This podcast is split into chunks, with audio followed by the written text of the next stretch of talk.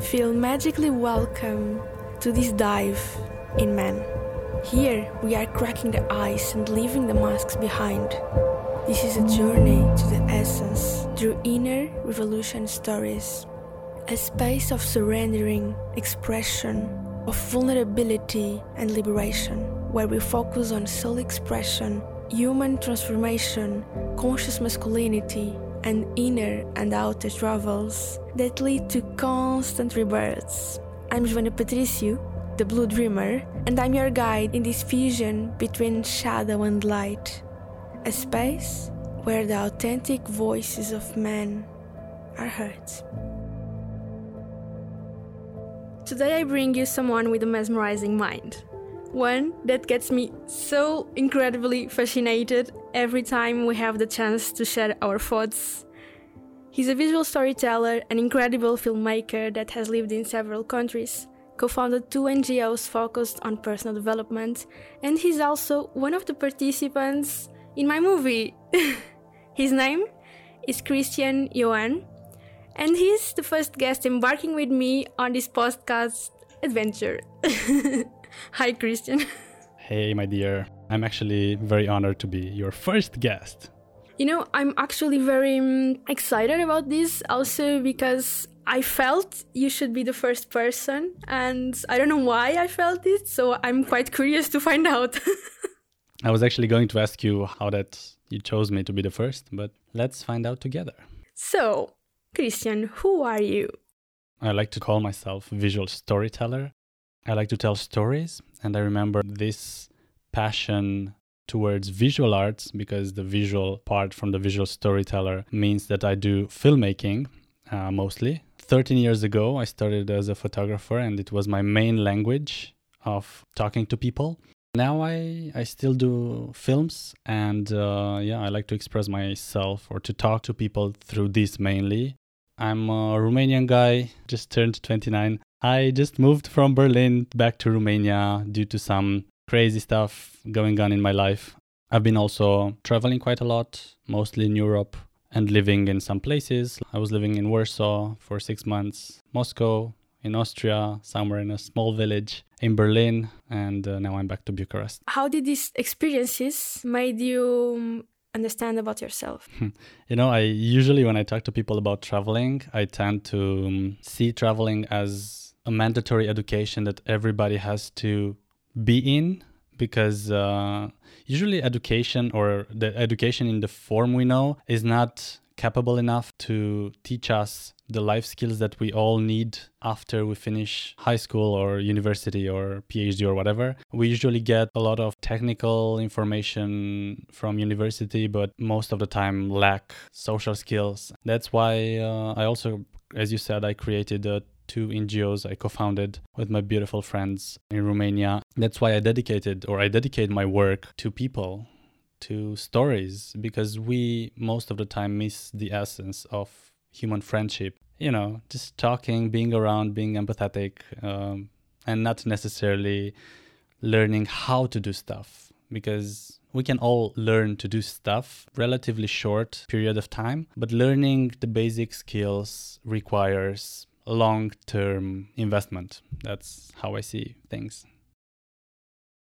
You know, that's exactly what I've been understanding also through um, through my own life experiences and through my own travels. There is this set of skills that are actually basic for us as human beings and we are not really taught or shown that they exist and therefore it generates a lot of pain and uh, and not knowing how to deal with situations how to cope with feelings all, and all these sort of things that we can easily observe around us and even within, within us. What would you say would be like from your perception from from the things that you already experienced which skills would be important for us to to know like since ever?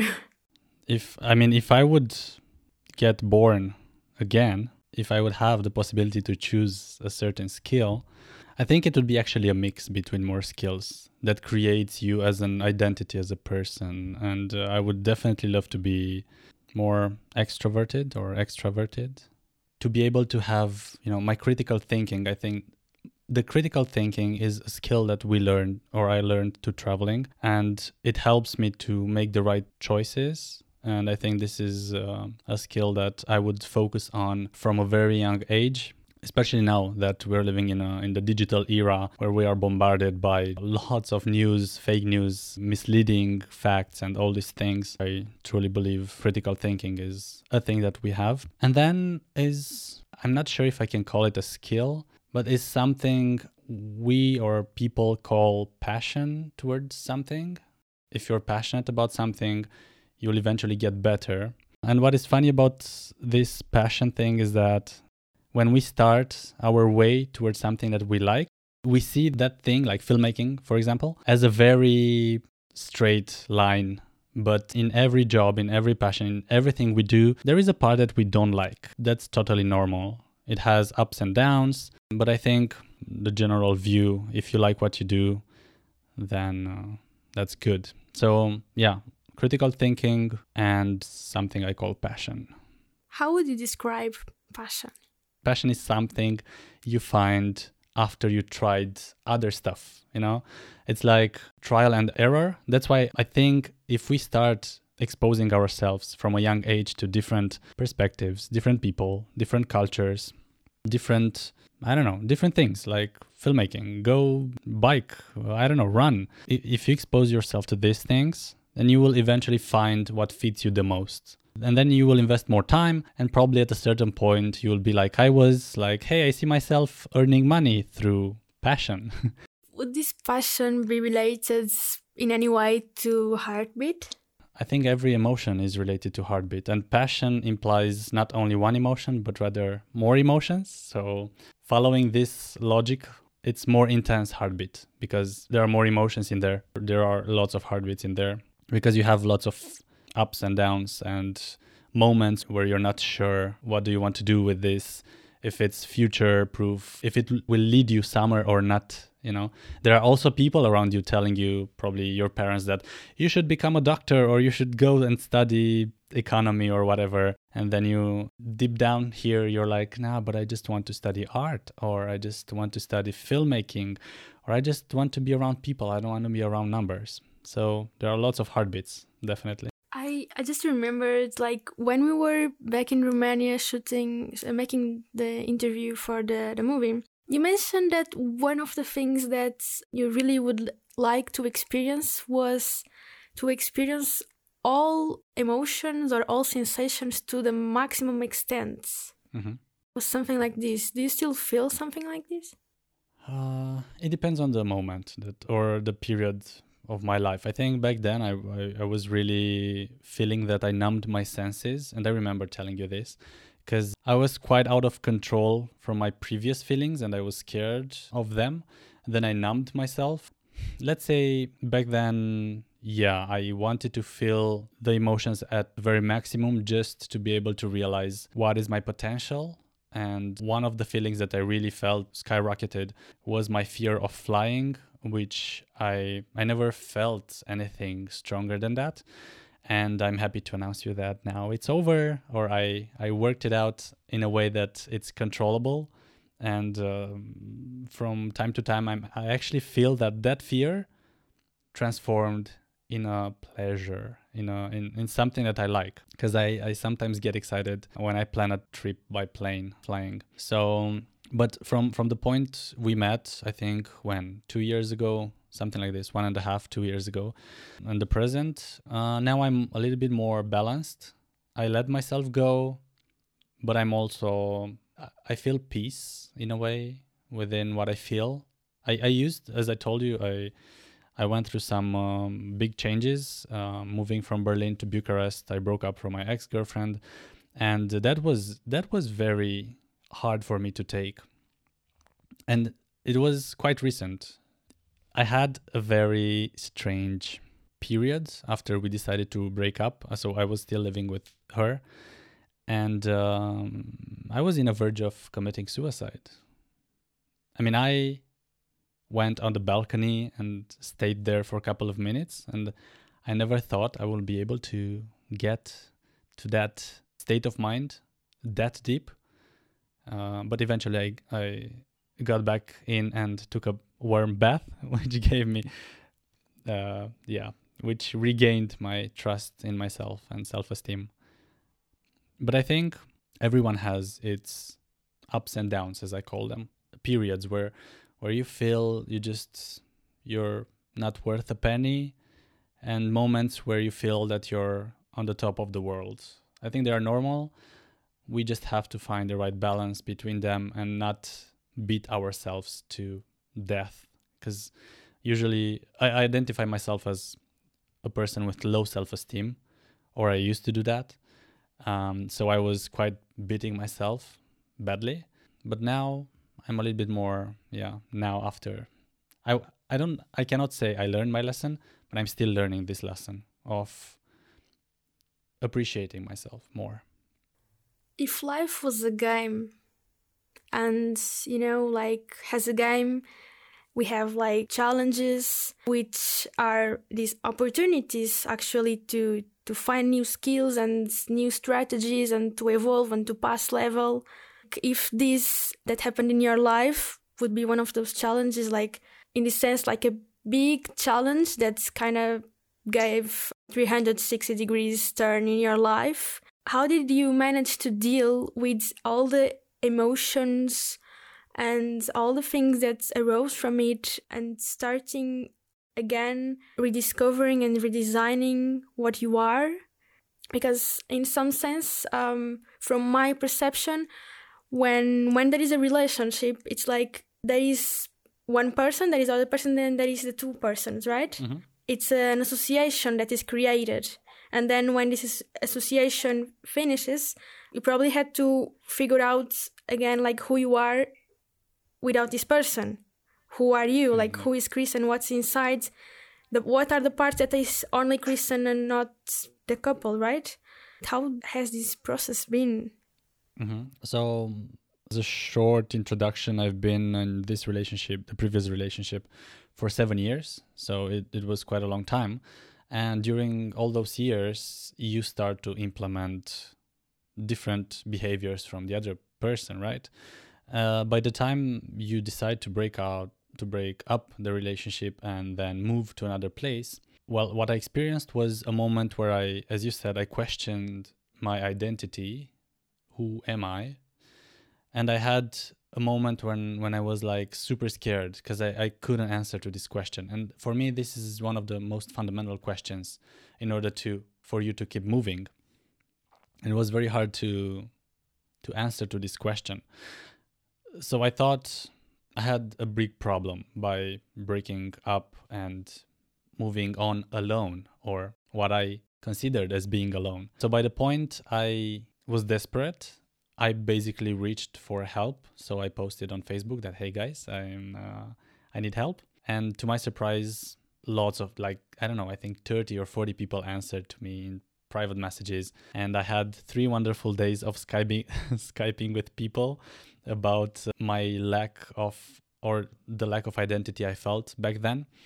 But um, if i would point towards two very important things first if you lose your identity or if you are if you want to replace your empty half that was your loved one with yourself, uh, there are two versions that worked for me. First, reach for help to people that you know and talk to them. By simply talking, you just can get out the idea of loneliness or you know this feeling of I'm I'm alone, nobody wants me. First of all, second of all, meditate. I, I find meditation, now meditation is a very subjective topic, but the way I meditate, for me, it worked quite well in uh, not necessarily finding the answer, but finding the right comfort to do the next step. So, what I do when I meditate, and meditation also helped me to get over my fear of flying, is just sitting on the floor, imagining myself over and over again in that situation. And just by exposing yourself to that situation, you will eventually become more comfortable being there. And when you face it, when you actually face it, it doesn't seem that big of a deal. It just seems like, yeah, it's just another thing that I should get over. And if you combine these two, friends and meditation, I think this is a nice mix that can help you get over basically anything a death of a person um lo- yeah a loss of a relationship losing your identity you know all these things. It's like emotions are are messages for us. Either if we label them as negative or positive emotions they still bring us messages. In a sense that you know fears right? When we understand not only like how to deal with them but also why they appeared in the first place what's behind the fear of someone dying or the fear of breaking up or the fear of flying what's mm-hmm. behind it because sometimes we we don't know exactly we cannot reach the what actually makes us have that fear mm-hmm.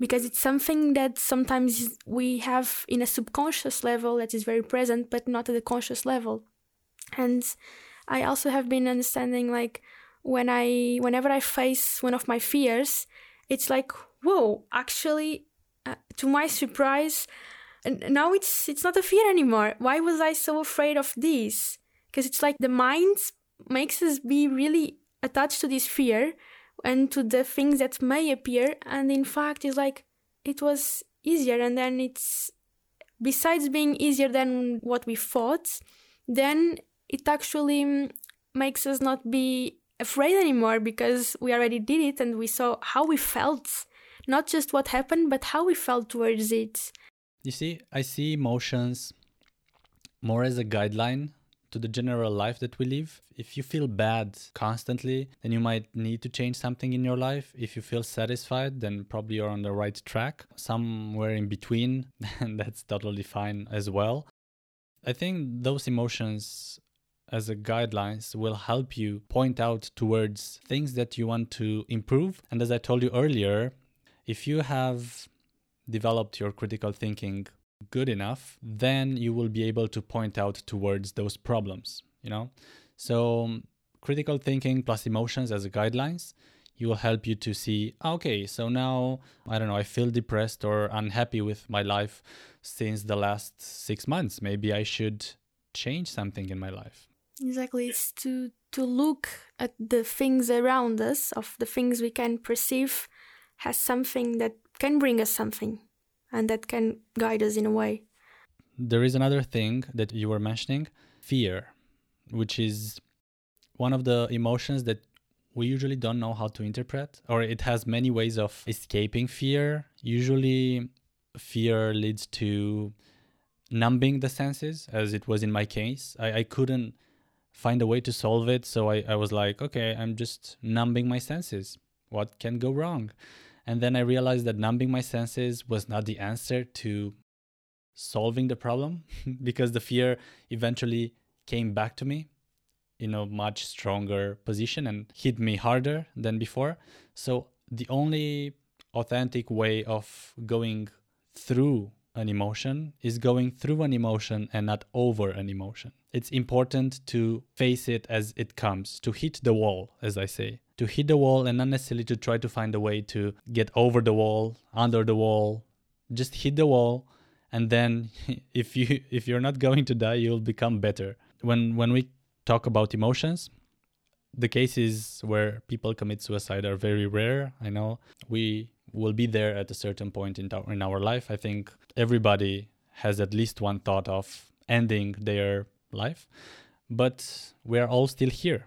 And as long as we are still here, then uh, we are stronger than before. Yeah, it's really like this thing of really hitting the wall. We need to hit it. Like if we don't hit it, we'll never get over it, yeah. over anything.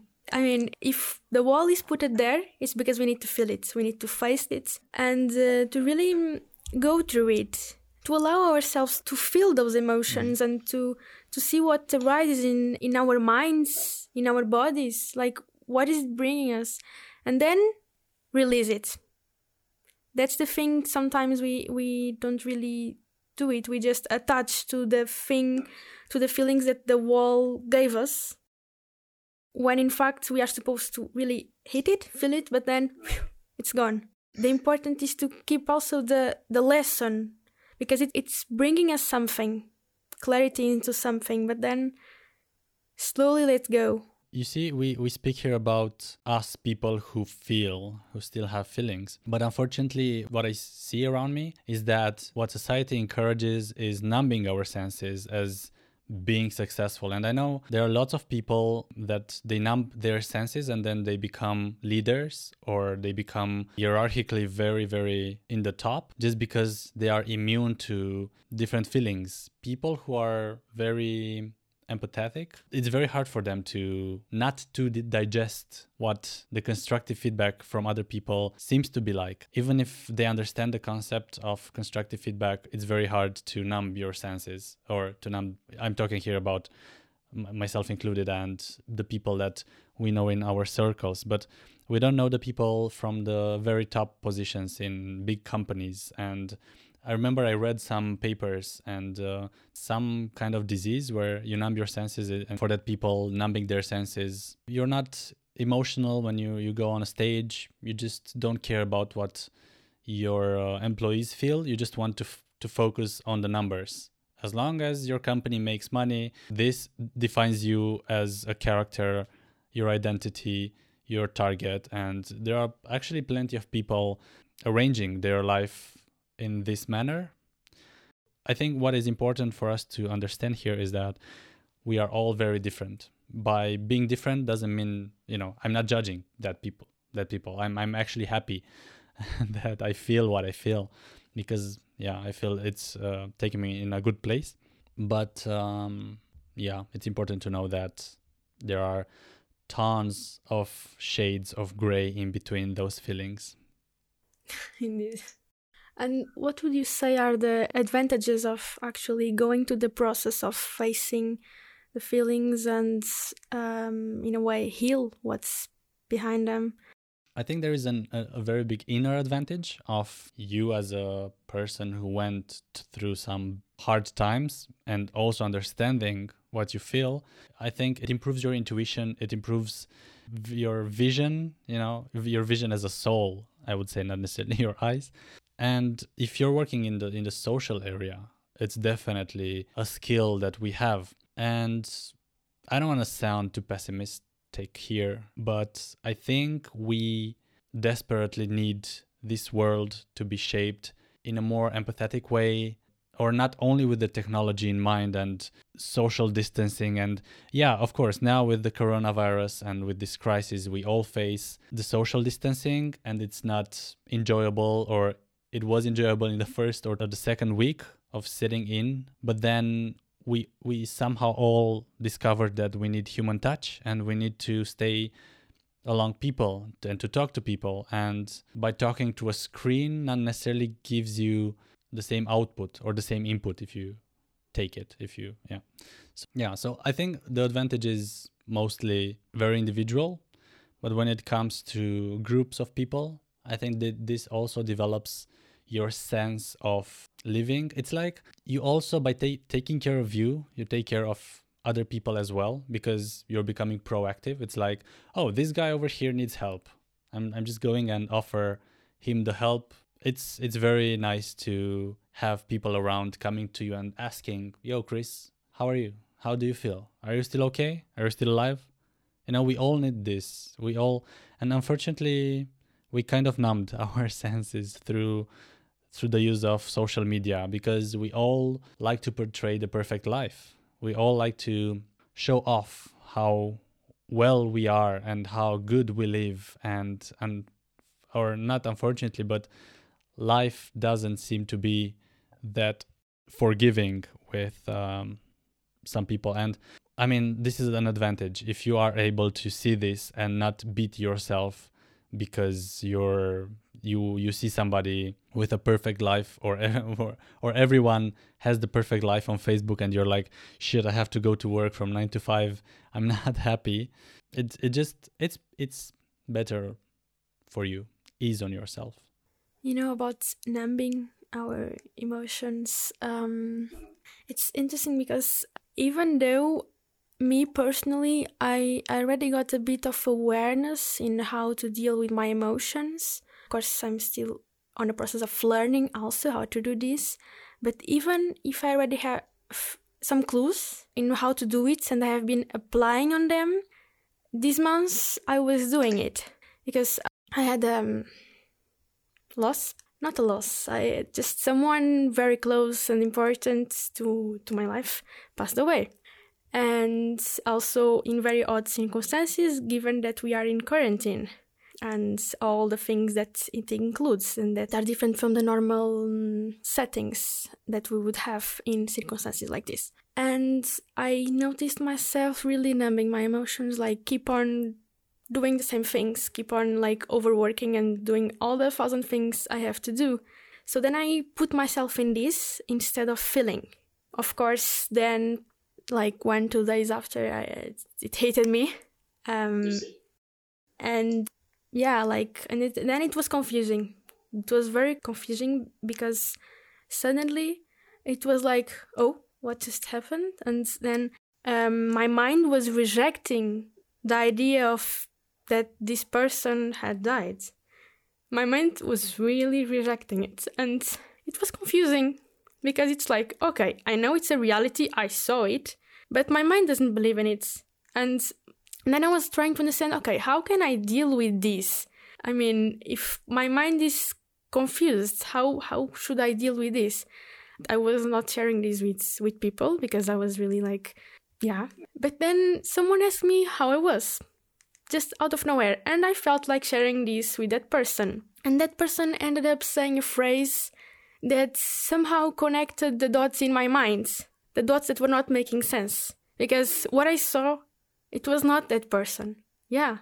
It was the body, the, the structure that this person chose for this lifetime. And that's why the dots connected because suddenly I understood that, yeah, the notion, that what I know this person is, it was not there. And it's, and I don't feel it has a loss, even though, yeah, maybe I'm not gonna see this person again, but it's like all this process of we trying to make sense out of things that sometimes they change the settings and then it's like oh, how can we make sense out of them? How can we deal with these new circumstances? How can we readapt? That's the adaptation is really a key on how to manage these things right? Yeah you see here the problem that i see for all the people is that we are trying to find very logical answers to the problems we have. And we can do this at a certain point. But when when it comes to death or losing a relationship, then there is a process that we call grieving. And I think what is interesting to observe is that we usually cannot find the right answer. Why that person was like that? Why why he died? Why you know all these things. And usually i tend to compare the big losses losing a relationship or whatever it hit you very hard as a wound that will only heal by time. So some things are just you know they just happened. Our life will never be the same and we have to learn to live with that. And most of the time we don't have an answer to that and we'll we'll probably never have it. Or we give different interpretations of what our beliefs are. It depends if you're spiritual religious not religious you know all these things. We tend to attach those explanations to the death of certain people. But most of the time not even this is enough. So time will definitely make the wound look like a scar. And from now on from the point that we have the scar i think it's up to us if we want to interpret the scar that scar as a wound or as a tattoo you see there is a meaning that we give and according to this and she was asking me chris you know that people usually see the empty part of the glass or the filled part of the glass. I was like, yeah, so what's with that? You know, there is a third part of the glass? I was like, third part of the glass? What's where is the third part of glass? Have you ever thought of seeing the glass as being refillable? I was like, huh? No. And I was like, that's a very nice way of interpreting the problems because usually the, the problems that we have they are there with a reason and most of the times we learn from the losses we learn from the downs and those are the most important lessons from our life we are very authentic in learning from what we lose not from what we gain because when we gain we don't invest time in learning but rather in feeling good you know so again That's called life.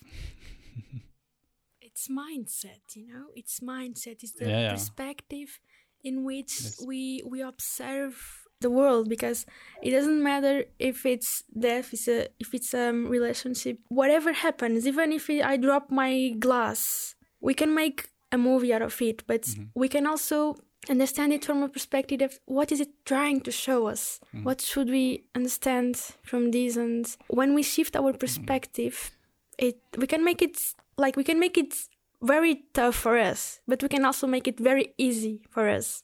But not the easy of ignoring things and numbing the emotions and just not dealing with things because you know they they stay within. They stay within our minds our mm. bodies they those kind of things just stay with and eventually they will want to go out mm-hmm. And they will. and they definitely will. we're gonna have to deal with them in a much tougher way than we could have done. And that's what I see around. Like everyone is kind of just ignoring things and suppressing all the things within. And then, you know, it's it's it's challenging to to observe how we do to this to ourselves and to see it happen. And how can we have more awareness that these things are actually making us go from point A to point B and not stay around point A all our life, going around around the same cycle because it comes in cycles. It happens mm-hmm. and then we just ignore it or we proceed without thinking about it. We just proceed without really going deep, trying to understand what it is. And then something else appears. So a different situation, different environment, but the pattern is the same. And that keeps happening over and over until we finally look at it, face it, and break the pattern. And that's a process that usually we are not aware that is happening until we do.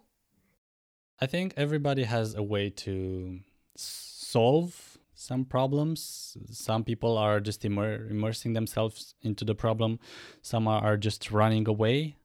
Um, but in both cases, we have to get through. That's the only way of um, moving from point A to point B uh, in your trajectory, in your path, in your life path.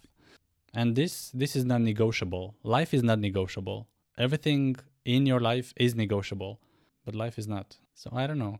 It's it's tricky. It's tricky because we are so different. That makes it very complex. If we had the possibility to put those bunches of fillings in some boxes and say this is box number A, number B, number C, and so on, it would have been much much easier to to give solutions to that. But it's not because there are 7 billion solutions as people on earth. So nobody can come to you and say, follow my rules and then you will be, hmm, you know? You cannot, I mean, I cannot say this. There are people who does that, but Yeah, it's also about like finding which are the methods, the ways, the techniques that, that work for each of us. Then we can share them like, okay, this worked for me. Maybe it will work for you. You can try it and give it a chance and maybe it will work. Maybe it will not work, but it's movement. And here I'm going back to your question of why traveling is so important. This is the main reason because it gives you enough ways to understand the world or to enlarge your vision about the world and not say I'm the only one who has this problem, you know? It's it's like yeah, school of life, you know?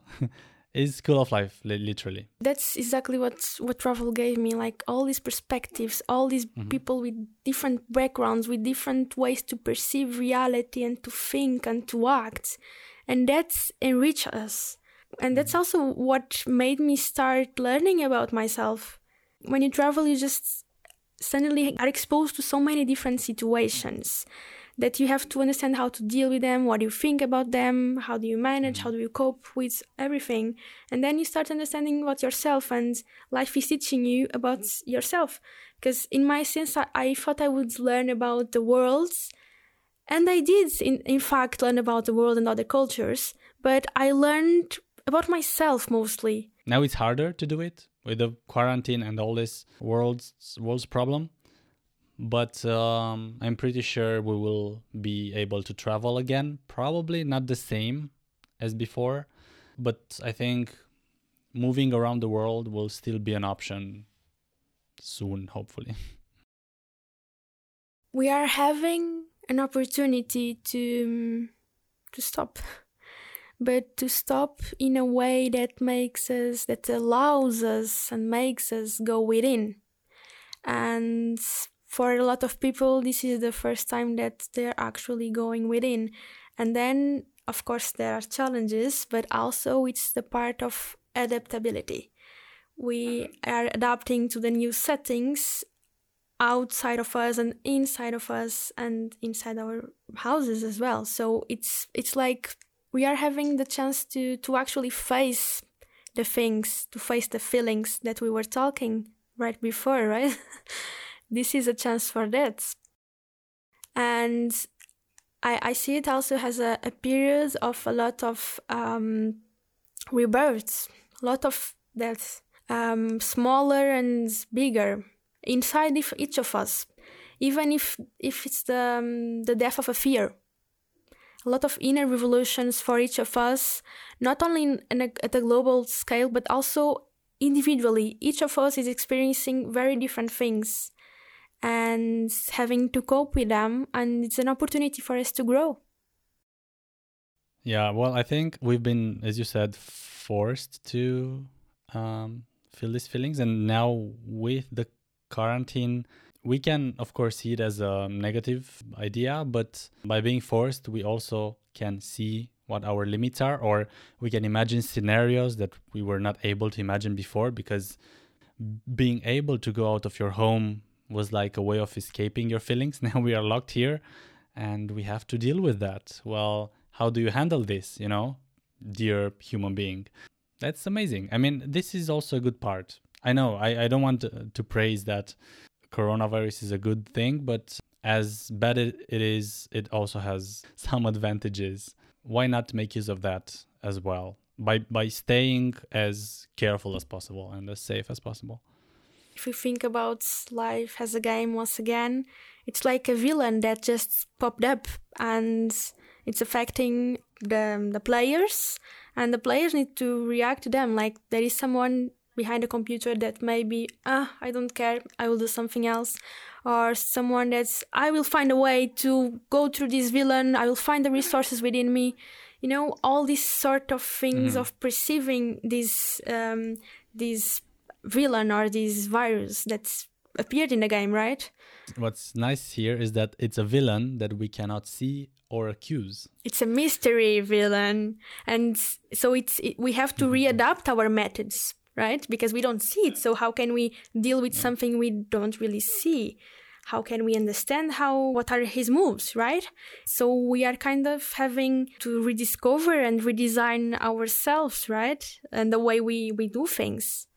And again, I'm going back to the critical thinking skill that we all have Ta-da! to have. Because, uh, yeah, we can be very easily influenced because we don't see and we don't feel it. So everybody can come up with a theory about how the villain became a villain and how bad it is or how good it is or you know all these things. So by knowing how to choose the information might actually escape you from deep trouble later in life. I just thought about something. Imagine imagine that hmm. the the mission of this villain was to to uncover humans essence, then what would be, what would you say it is the human essence? How would you describe such thing? This is this is a deep question. I love deep questions. the only things I can point out towards are the essence that it counts for me, Chris.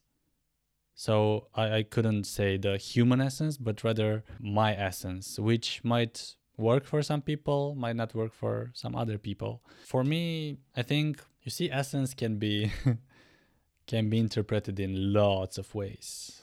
Lots of ways. So I, I I can probably give you 10 answers to what's my essence inside me. I don't know, this is a very difficult question. What's what's my essence? Maybe you should answer what's my essence. You know, because I'm biased. Maybe you should tell me what do you see my essence is? I mean, the, the reason I'm asking you this, I'm not putting any kind of pressure. I don't expect an answer. but usually we are very subjective about ourselves and it's very hard most of the times to define what the essence of every each of us is and usually your friends or people who appreciate you they can sometimes see clearer than you who your path is or how it seems to shape your future or your essence. I don't know. I think I literally think I'm, I'm a very empathetic guy.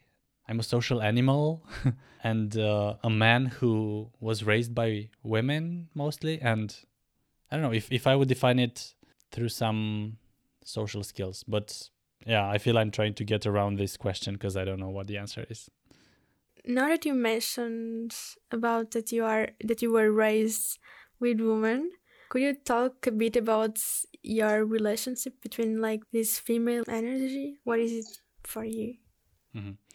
Yeah, if I'm going back, back, back, back, back in in my past, I had lots of female friends, and I really appreciated the way they they could express feelings which were deeper or more authentic than the bunch of guys I had in my life. I of course I met super amazing men in my life and I, I have plenty of male friends. But what really attracted me uh, when it comes to female relationships, and I'm not talking here about any kind of intimate relationships, I'm only talking about um, relationships like and that's it, was that I, I could talk very open about what I feel and uh, without receiving any kind of I was prepared to say judgment, but I was I was feeling more free to express what I feel, and um, the male friends that went through my life, I rather had this more technical kind of discussions or activities, more technical activities, more you know playing something, talking about some object objectifying objects, you know, stuff like this, which I admit might also be a stereotype that I slowly developed, is the inverse stereotype that is presented in uh, our world, uh, or it, as it's given to us from commercials or ads. But I feel very comfortable being around women because I can go very deep in the topics of life, of who we are, of why we are like that. Uh, so I find it more authentic than uh, talking to some men. But again, now I would say it's more balanced than before. So I I have male friends, which empowers me as a man and gives me the need of talking about deep topics and seeing the perspective of a male. And how does it make you feel now that you have also this perspective of male and that you can actually talk deeper with males, like with your male friends? Now I don't see in terms of male and female, but rather in terms of people whom I can talk to and people who are, or I don't synchronize enough to them so I can open fully to them and they also don't open fully to me, uh, which is, I find it normal. So I just see it as if we can talk open to a different topic or a certain topic, let's just talk about it. It doesn't matter how, if we feel we're on the same frequency, that's okay. If not, that's also fine. We don't have to be the same in terms of thinking. Because above all, we are all humans. Yeah. And in which ways has it contributed for you to throughout your life being able to talk and think deeper and also to express your feelings and to show them in which ways has it contributed for for the person you are today I think understanding the deeper feelings, it's more of a mindset as the power or the uh, the way that other people numb their feelings. It's just different kind of approaching the world. I think it helped me because I could connect to more people and I can develop more meaningful relationships. For example, with my mother, my friends, with my girlfriend, with my father. You know. On the other thing, I also feel there is a big disadvantage because from time to time it also consumes me putting lots of effort into these talks. And sometimes i you know i get very into the topic and it's it's a source of draining energy as well. So that's why balancing things out. So i don't think being too empathetic is the key to be a better person nor being too empty of feelings. I think we have to learn how to balance these things out, not necessarily to take and get and numb, but rather to know when it's time to relax and empty your head, when it's time to talk, when it's time to invest time in yourself, when it's time to invest time in others, when it's time to give back to the world and keep things for yourself. Always, but always, I think it's a matter of balancing things out. Let's say we all love pizza. It's a statement which is not true, but it's generally accepted. If we have too much pizza, and we eat too much pizza, then it becomes obsolete and it becomes frustrating because we will get eventually full of pizza and we will not like pizza anymore. It's the same with when we when we talk about emotions and feelings. When we have too much of something, too much of a pizza, too much of a beer, too much of depression or happy, we kind of embed that in our feeling and it, it's not enjoyable anymore. That's why trying different things, um, balancing feelings, finding ways of learning and being yourself, it's very important. You have to have an hour of time for yourself, four hours of working, two hours of talking to whatever. You know, just balancing things out. It's it's much more enjoyable than having one part of something. So again, going back to your question, I think numbing or feeling too much they are extremes usually they are not the answers to.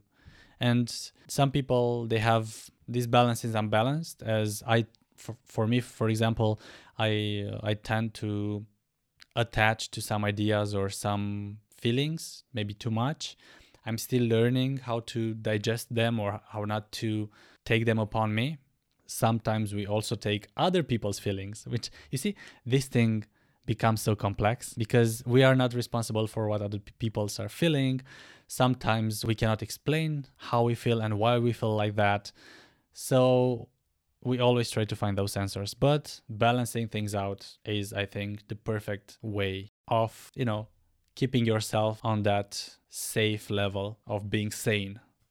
In practical ways, how can we achieve this balance? And how can we even understand what is is actually this balance? Where is it? What is the point in which we achieve balance? I think the point is your own judgment because some people might like more to be on the beach or whatever. Some people will feel guilty if they didn't work enough today. Some people will feel frustrated that they don't have enough relationships of people who they can talk to. And I think it's a mindset that you create by trying things, by not being um, by not rejecting concepts, ideas that might not seem part of you just because they're not part of you.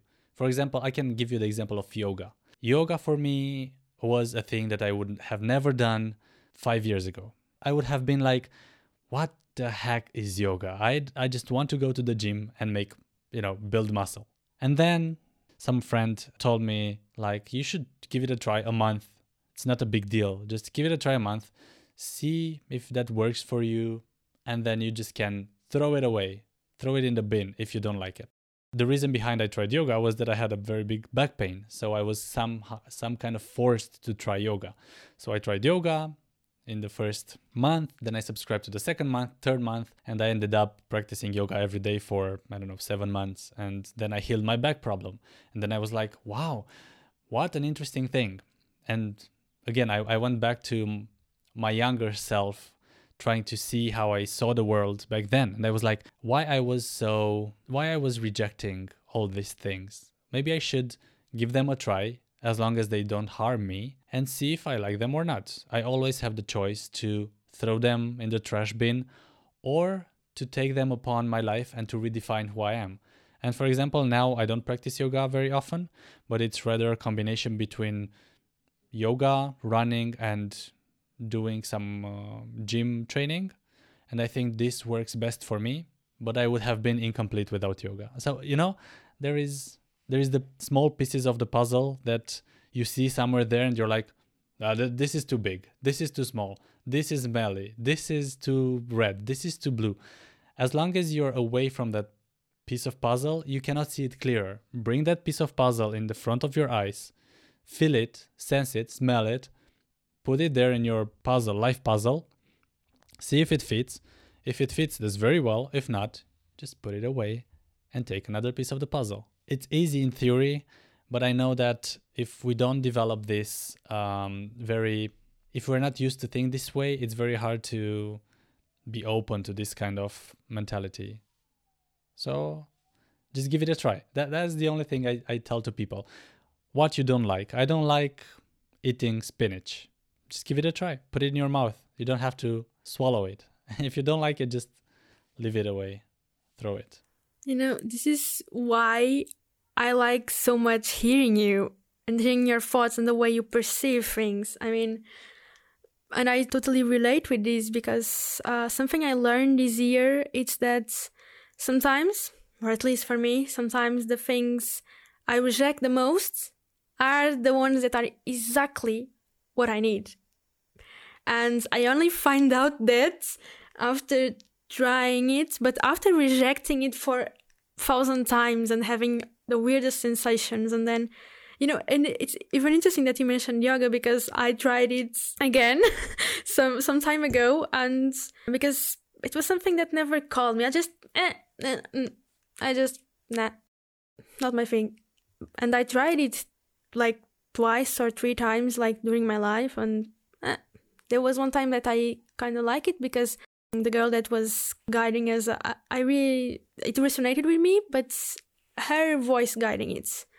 And i tried it like i don't know maybe three weeks ago and i was like whoa. This is exactly the thing that in this moment of my life i'm, I'm needing. And oh my god i was rejecting it all this time but it i mean and this happened also with tarot with other readings with all these sort of things that now i see the huge potential there is in them for my life and how they are such amazing tools also for personal development to cope with life and I was rejecting them because uh, in my mind they were things that no, not gonna happen. Uh, what is this? I was really rejecting this idea because I, I got used to think certain things about them. The things that I reject the most, they seem so far to be the ones that are exactly what I need. That's very, very well said. Look, there is a very recent thing that I did. Probably for the guys that are listening this podcast, they, they cannot see me, but now I'm bald, and this was um, this was a thing that I was really afraid of doing, and I did it less than a week ago, and um, I thought I found the perfect, or I still think I found the perfect moment of being in quarantine. You know, I was afraid of social judgment and stuff like this, and I was actually afraid of not being myself, or that I would be like, "Oh, who's this ugly what is this ugly face? And uh, I actually feel very good now because I feel that I somehow gave a reset to my own self. And after all these hard times of moving from Berlin to Romania, you know, breaking breaking up and stuff like this, I really needed this. But I, I was super terrified. I was like, "Oh my god, I cannot do this." I'm no, no, this this would be terrible. This will turn out very bad. And I was like, okay, screw it. I'm just going to make it. So I, I just did it, and uh, you know, it's part of life. It's it will it doesn't impact me that bad. So, uh, but just trying things, see how you look, see how just yeah, maybe I will like it. I, I mean, just give it a try. You know, if it's not that bad, then it, it's not gonna be that bad. I was actually um, surprised when I saw you because I was not expecting it. And but now I'm like, wow, because I know the story behind it, and that's the mm-hmm. thing. I I love knowing the story behind the things. By you telling yeah. the reason why you um, saved your hair, you know, it made me understand about the mm. fears of judgment that you had and and this sort of things and that now that you had a chance you gave it a try, right? So it follows a line with the things that I wanted to ask you now and I think it totally relates because mm. who are you, Cristian, without pressure? I'm just a passionate guy who likes to do what he likes to do without any constraints. But I think doing the things my own way taught me how to be who I am nowadays. I don't know. I, I mean, I have lots of definition definitions about who I am. I actually I have I ha- I wrote down a definition exactly when I um, when I left Berlin when I I had this identity crisis, and I'm gonna wait a minute. I'm gonna take the um, the journal and I'm gonna read it I'm, to I'm you. looking forward to hear it. you know, I even feel privileged that you are gonna tell it, that you are gonna read it, and that I'm gonna be listening to it, and all the people that are listening to us as well. So look, uh, this is more, of course, more professionally oriented, but it's also a very big part of who I am. I wrote here, from now on, this is who I am. I said, I help individuals to achieve their potential and clarity by approaching creative solutions that inspire action and drive change.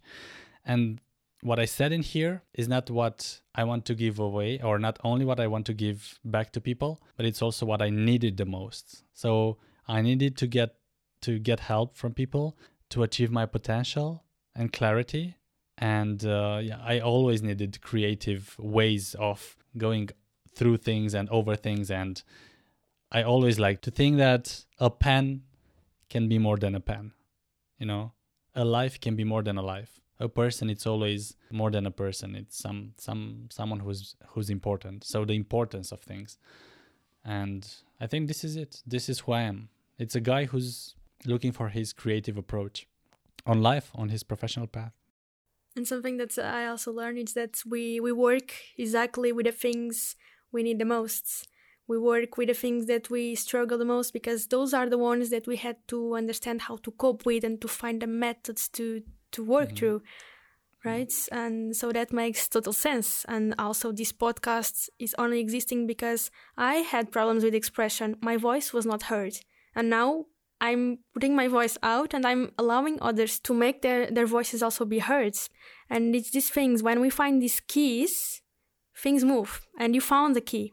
Would you think this, this key that you found, it's like, would it be related to your essence?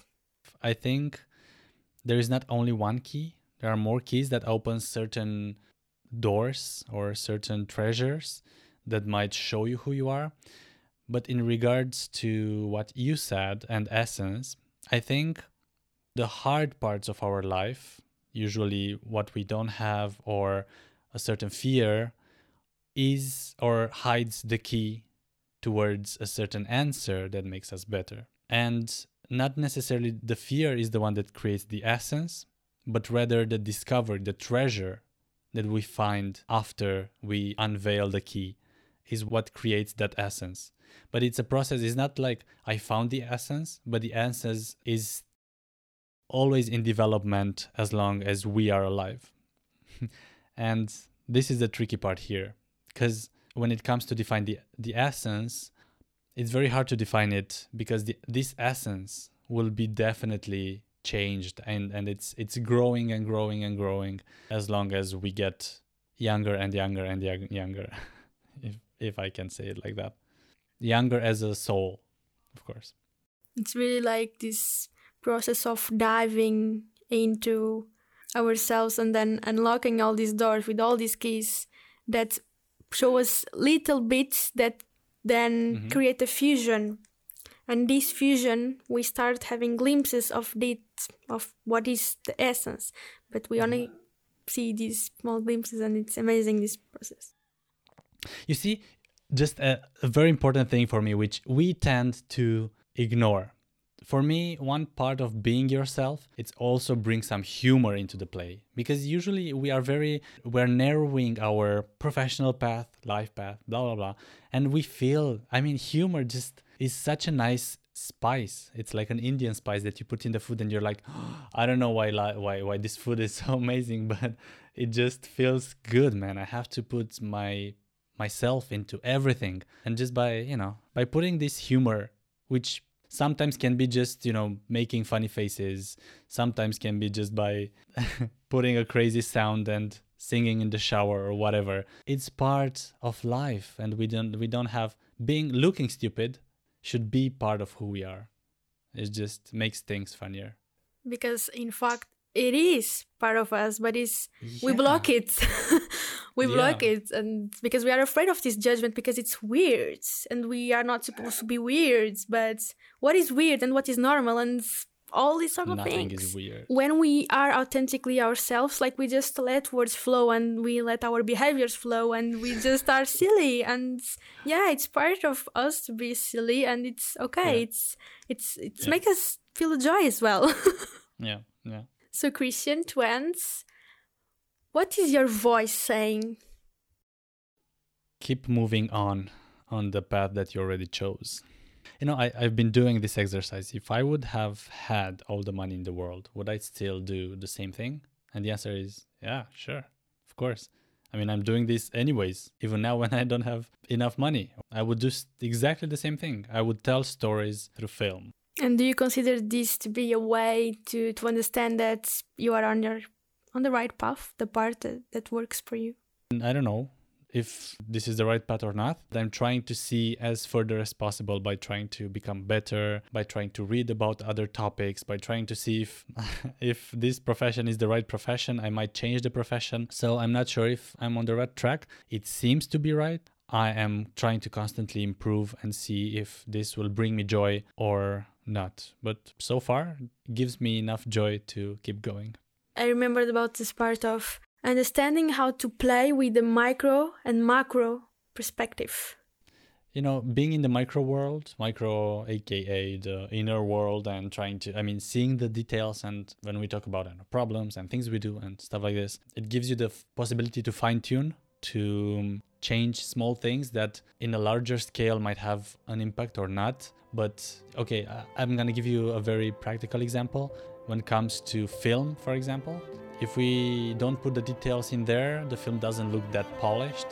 But if you put the details everything looks very cohesive. And going back to the micro and macro perspective i think we all start by thinking macro idea what what i want to do with my life then you, we start narrowing things down. And at a certain point we come to the very practical things. In order to become who i want to become i have to wash the clothes. I don't know. I, I have to um, start shooting or i have to you know there are very very practical stuff. And then at the end of the day or the week or the year or the decade you might say looking back to the past i'm like yeah i washed clothes i counted the bills but i also but all in all i feel happy with what i did. And here we are. I have here three feature films or whatever here are the results i'm happy with what i got so it's always a switch in between micro and macro perspective but it's always important to keep both also on the micro track but following the macro perspective the great plans that you have Cristian, how can people know about your work and your thoughts? You can uh, see what I did or part of my projects at framingreality.com. This is one of my websites. I'm um, currently working at two side projects. The first one is a YouTube channel, which main focus is yoga and meditation, uh, which is called I Speak Yoga. And we want to develop a nice platform for people and to give back to the world movement and, you know, guided meditations in order to you guys to be able to find the answers that you're all searching for.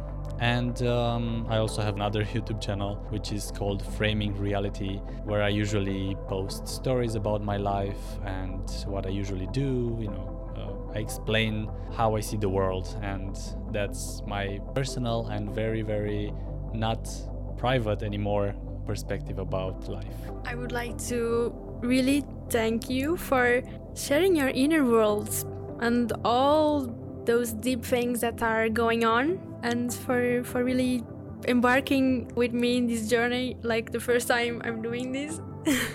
It's very well. I think you did a great job, really. Thank you so, so much for having me. And I hope this project leads you to the right answers to your questions.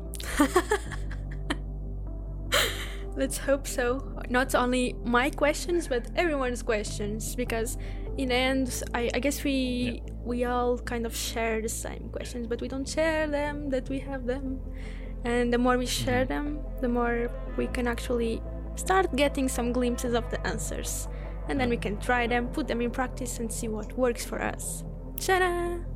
You know what's funny in the podcast? I, am not sure if you listen to many podcasts, but I've been through a lot of podcasts, and uh, it was very nice because I saw a pattern during the end. People are like, "Yeah, yeah, okay, thank you, thank you," and they start talking again about different subjects, which are it's like, "Yeah, yeah, oh, and I, I forgot to tell you about this and that," and uh, it's nice to see that we have this pattern as well because it's very enjoyable. As long as you know the host was so kind the podcast didn't end at saying goodbye, but rather at finishing with other topics. Because honestly, like, this won't stop. I would just keep talking, but it should have some time limits, and I'm working on myself to to put some limits in time, you know. Quite... So I'm I'm trying.